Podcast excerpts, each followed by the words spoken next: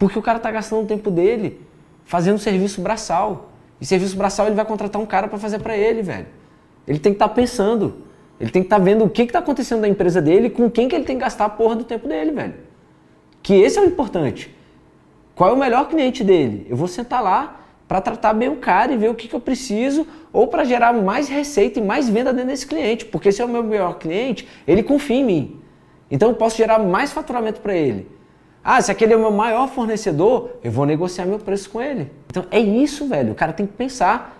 Ele tem que ou desenvolver novos produtos, ou ver o que está acontecendo de tendência no mercado. O cara tem que estar tá dentro da empresa vendo o que está acontecendo no dia a dia.